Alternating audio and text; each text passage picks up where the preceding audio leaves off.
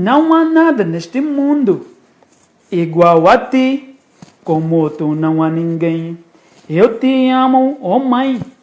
Nesta quarentena, bem que Juca poderia regravar Mãe Amável para quem pode perder a sua. Separados pelo Oceano Atlântico, minhas mães respiram sem nenhum aparelho, embora aqui afogadas pela saudade do filho que um dia viu nascer e no outro lutou para manter na universidade. Mas esta chuva de palavras é diferente da que cai aí fora agora, por correr para o oceano econômico. John Magafuli, na Tanzânia, é parecido com quem termina com a mamata e com Make America Great Again. Isso por matarem enquanto negam a letalidade do Covid. Na Great America, a sugestão foi tomar um desinfetante onde a mamata desmoronou.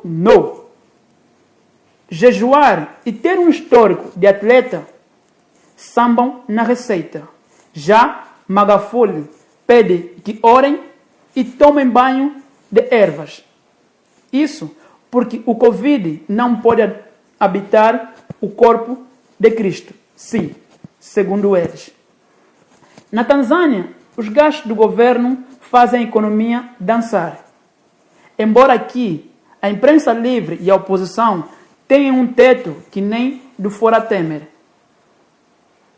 Bolsonaro, Bolsonaro e Magafuli têm em comum economias exportadoras de baixo valor agregado. Enquanto isso, Trump luta para a reeleição e adiar a posição da China como primeira potência mundial. Por isso, perde até graça justificar que o Brasil e a Tanzânia estão e vão sofrer mais após a pandemia. Assim como o Covid acha graça do Trump enquanto mata. Mas Nuno Barroso, psicólogo angolano, adverte: somos apenas o capim na briga de titãs. Mas a solução não virá de nenhum plano econômico dos titãs, mas sim das recomendações médicas e do clamor popular contra os titãs. Sim, porque eles são populistas e populistas só respeitam o clamor das massas.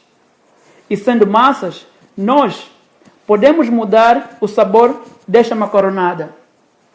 Proteste e cuide-se como puder, porque ao final não terá nenhum produto e nenhum serviço que possa ser vendido para mortos.